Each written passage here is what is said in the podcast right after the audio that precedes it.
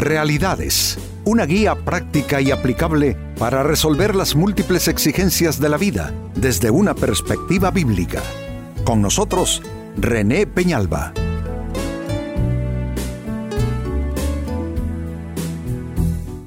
Amigos de Realidades, sean todos bienvenidos. Para esta ocasión nuestro tema, delimitar eh, tu autoridad. Es interesante hablar de, delimitar autoridad en un mundo donde todo mundo quiere más bien expandir y ensanchar el, el radio y el ámbito de su autoridad. Cada vez queremos más poder sobre todo lo que nos rodea, sobre nuestras relaciones, sobre nuestra vida eh, en comunidad, mm, en todo lugar donde estamos. Eh, básicamente esta es un, una, una demanda nuestra, una expectativa altísima, ensanchar eh, nuestra autoridad. Pero saben, curiosamente vamos a encontrar que más bien saber establecer los límites hasta dónde llega nuestra autoridad, eso es extraordinariamente benéfico para nuestras vidas. En ningún lugar es represión, eh, eh, digo, en ningún momento es represión, en ningún momento se transforma en alguna clase de esclavitud, de cárcel, en ninguna manera. Respetar los límites de la autoridad de cada uno lo que hace es garantizar, no solo para la misma persona, pero garantizar para todo su entorno una vida de bienestar. Pues este, amigos, es nuestro tema de limitar tu autoridad. Y entendámonos bien a qué nos referimos con el uso del término delimitar. Pues básicamente delimitar es determinar o fijar con precisión los límites de algo. Básicamente es eso. Saber cuál es tu frontera final, eso en la relación con tus seres amados, tienes frontera, tienes límites, claro que sí, en el ejercicio de tu libertad tienes límites, claro que sí, en la manera en que tú tomas decisiones y que eso puede tener implicaciones eh, eh, con las personas que te rodean, por supuesto que hay que eh, fijar y determinar los límites de tu libertad, hasta dónde llegas tú, básicamente eso define tu frontera final. Se lee en Lucas capítulo 20, versículo 2 lo siguiente. ¿Con qué autoridad haces todas estas cosas? Le reclamaron. ¿Quién te dio el derecho? Es una discusión álgida entre Jesús y, aquella clase religiosa que curiosamente la clase religiosa a través de la historia se vuelven cómplices de muchas cosas que oprimen y afectan a la humanidad. Y muchas veces la clase religiosa está en contra de los propósitos de Dios para el género humano. Pues bien, está Jesús en ese ambiente espeso mm, donde hay intrigas, donde hay calumnias, donde hay malas intenciones para matarlo, y entonces le reclaman, ¿quién te ha dado autoridad? ¿Con qué autoridad haces lo que haces, sanar enfermos o predicar lo que predicas? Pues saben, aunque proviene de personas, yo diría, no aptas para hacer reclamos de ese tipo, eh, la pregunta en sí tiene cierta validez y siempre habrá que preguntarse eh, respecto a nosotras, las personas, con qué autoridad hacemos, decimos y decidimos. Eh, la pregunta es válida en el sentido de dónde están los límites de las personas. En el caso de Jesucristo, evidentemente su autoridad y sus límites provenían del cielo, lo cual significaba que él tenía toda la autoridad para sanar los cuerpos que él mismo creó, eh, eh, caminar en medio de una tierra que él mismo creó. Así es que en cuanto a él no hay discusión, pero en cuanto a nosotros sí hay discusión, propongo yo. Y preguntarle a los padres, a las madres de familias, a los cónyuges, a los eh, empleadores, a los jefes, a los subalternos, al ciudadano que eh, maneja su auto en la calle, al que está en la ventanilla atendiendo a los clientes, a los consumidores, etcétera, etcétera. ¿Dónde están sus límites? Si cada uno de nosotros, amigos, respetásemos nuestros límites, la vida en sociedad sería algo completamente diferente, sería algo maravilloso. Pues la pregunta es válida y entonces nos, nos permite, nos invite, nos invita a trabajar con esta interrogante, ¿cómo hacerlo? ¿Cómo delimitar tu autoridad para tu bienestar? No eh, una restricción eh, solamente así, eh, algo coercitivo. No, no, no, no. ¿Cómo delimitar tu autoridad para que en realidad lo pases mejor allí en el ámbito de tus relaciones interpersonales? Pues bien, primera respuesta, no uses autoridad con quienes no están bajo tu autoridad. Todo comienza por reconocer cuál es el escenario de uno. Eh, ¿Dónde yo tengo autoridad?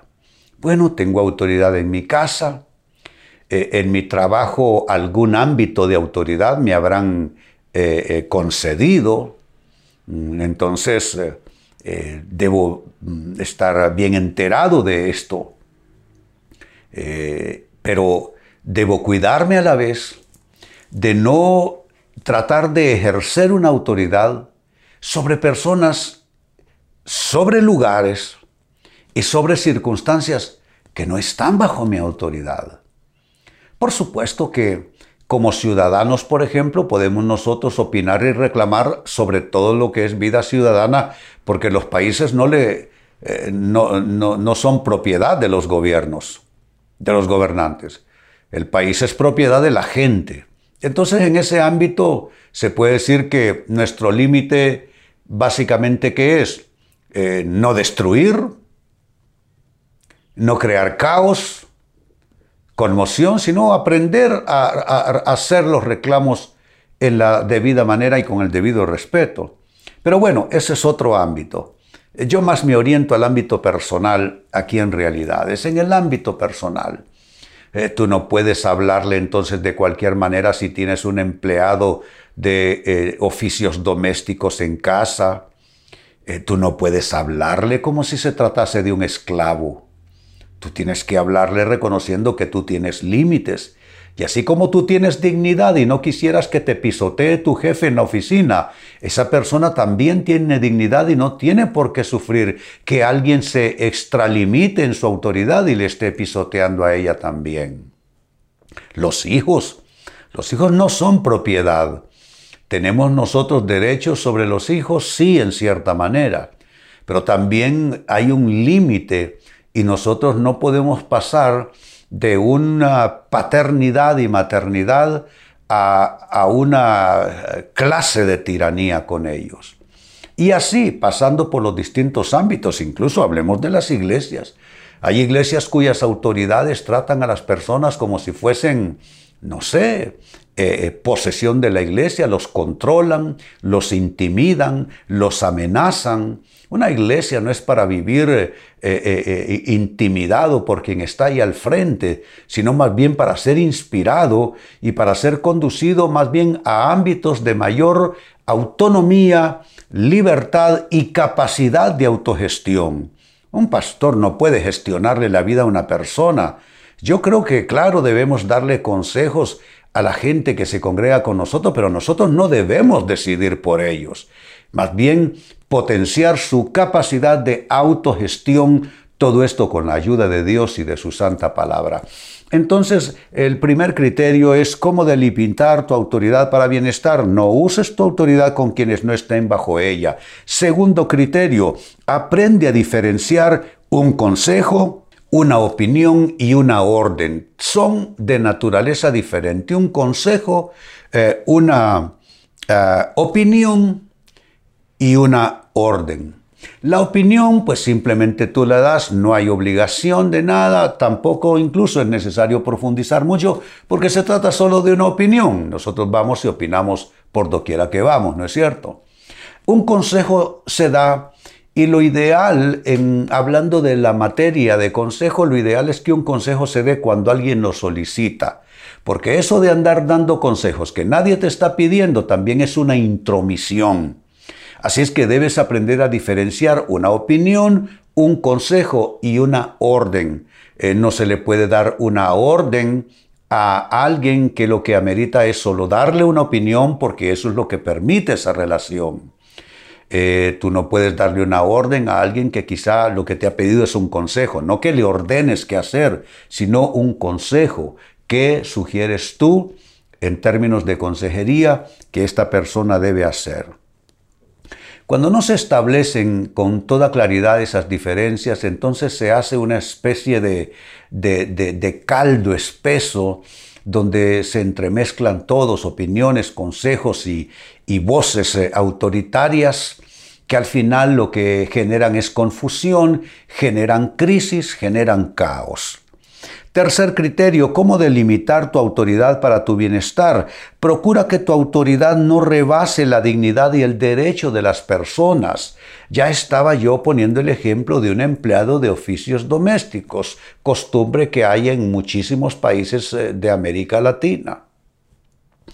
Eh, en otros eh, ámbitos solo tienen empleados de casa los ricos, pero en nuestras culturas latinoamericanas, las gentes eh, no se trata de ser rico o pobre, simplemente salen a sus actividades, tanto el hombre como su mujer, y alguien tiene que estar velando por la casa, limpiar, a veces hay que cuidar niños o velar por un anciano, etc. Pero nunca debes eh, pisotear la dignidad de una persona. Si bien es cierto le pagas un salario, no significa que le puedes tratar de cualquier manera. Entonces esto también es importante. ¿Y qué produce respetar la dignidad de otras personas? Produce un buen ambiente. Figúrate tú, eh, ya cambiemos de ejemplo, una empresa donde el gerente los trata con los pies a todos. Esa es una empresa que está básicamente mm, como un barquito de papel que va a zozobrar. ¿Por qué? Porque los empleados no van a amar esa empresa, les va a importar un pepinillo esa empresa, lo que pase con ellos, y van a adoptar eh, la típica actitud del asalariado. Jesús la describió. Dice que el asalariado ve venir al lobo y huye y deja las ovejas. Exactamente eso es lo que producirá malos tratos a los empleados. Pero cuando por lo contrario, eh, se les da buen trato y se le trata dignamente al empleado. El empleado aprende a querer a la empresa y entonces comienza a andar lo que en la Biblia se llama la milla extra. Hace más sacrificios, está dispuesto a, no salir disparado eh, a, la hora de la salida, sino si es necesario quedarse un poco más, lo hace, le, le toma cariño a la empresa. Eso sucede en, todas, eh, en todo lugar. Por consiguiente, el criterio es supremamente importante y vital. Procurar que tu autoridad no rebase la dignidad y el derecho de las personas. Y número cuatro, con lo que cierro, otro criterio, usa tu autoridad para construir y nunca para destruir. La autoridad es para edificación, según la Biblia. Las autoridades, dice la Biblia en la carta de Pablo a los romanos, están para hacer bien a la sociedad, no para oprimirla. Y así en los distintos escenarios donde la autoridad se ejerce desde el policía de tránsito que está en una esquina, el maestro que atiende a los niños en las aulas, el pastor o el sacerdote, el funcionario gubernamental, el político, en fin, eh, donde quiera que alguien está ejerciendo autoridad, debe hacerlo para construir y no para destruir. Esto es completamente opuesto a lo que vemos en nuestro mundo y entonces no nos quejemos, porque este mundo se ha vuelto una, una jungla donde nos perseguimos, nos comemos y nos, nos eh, destruimos unos a otros producto de que el sentido de dignidad de las personas se ha perdido y el abuso de autoridad está a la orden del día. Vuelvo al texto bíblico de origen, Lucas 20 y verso 2. ¿Con qué autoridad haces todas estas cosas? Le reclamaron. ¿Quién te dio el derecho? Pues es un reclamo a Jesús y él tenía todo el derecho y toda la autoridad. Eso es indiscutible, incuestionable. Pero si es cuestionable en nosotros. ¿Quién nos da el derecho? ¿De dónde obtenemos la autoridad? ¿Cómo mantenernos dentro de nuestros límites? Y esta escritura precisamente nos dio las bases como para hacernos Y, yo sugiero de manera sincera la pregunta, ¿cómo delimitar tu autoridad, mi autoridad, para nuestro propio bien, para nuestro bienestar? Y les he ofrecido, amigos, cuatro criterios. El primero de ellos, no uses autoridad con quienes no están bajo tu autoridad. Tienes que abstenerte de eso. Segundo criterio, aprende a diferenciar un consejo de una opinión, de una orden y dalo solamente en el contexto correcto. En tercer lugar, debes procurar que tu autoridad no rebase la dignidad y el derecho de las personas. Y finalmente, usa tu autoridad para construir, nunca la uses para destruir. Amigos, eh, con esto cierro el tema, de igual manera me despido y les recuerdo que nuestro enfoque de hoy ha sido titulado Delimitar tu autoridad. Hemos presentado Realidades con René Peñalba. Puede escuchar y descargar este u otro programa en renépenalba.net.